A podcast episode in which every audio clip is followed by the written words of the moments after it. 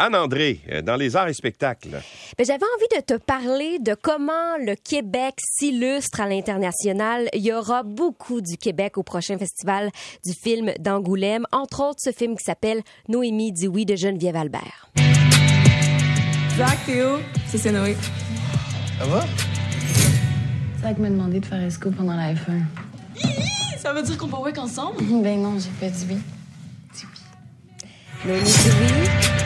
Qu'est-ce que ça raconte? Ça raconte l'histoire d'une jeune fille qui, euh, j'ai envie de dire, se sauve du, euh, de son quotidien, qui n'a pas de parents, qui sort d'un centre jeunesse et qui va aller rejoindre des amis. Et puisqu'elle est un petit peu coincée, elle décide d'entrer dans ce monde de très critiqué de la prostitution pendant, le- la, la F1 du côté de Montréal avec ses amis qui le font déjà. Et c'est tout tourne autour de ça. Est-ce qu'elle va dire oui? Est-ce qu'elle va dire non? C'est quelque chose qui l'intéresse pas, évidemment, mais étant coincée un peu dans la situation où elle est en fugue, elle va entrer dans ce monde assez particulier. C'est un film qui a euh, très bien fonctionné du côté euh, du Québec.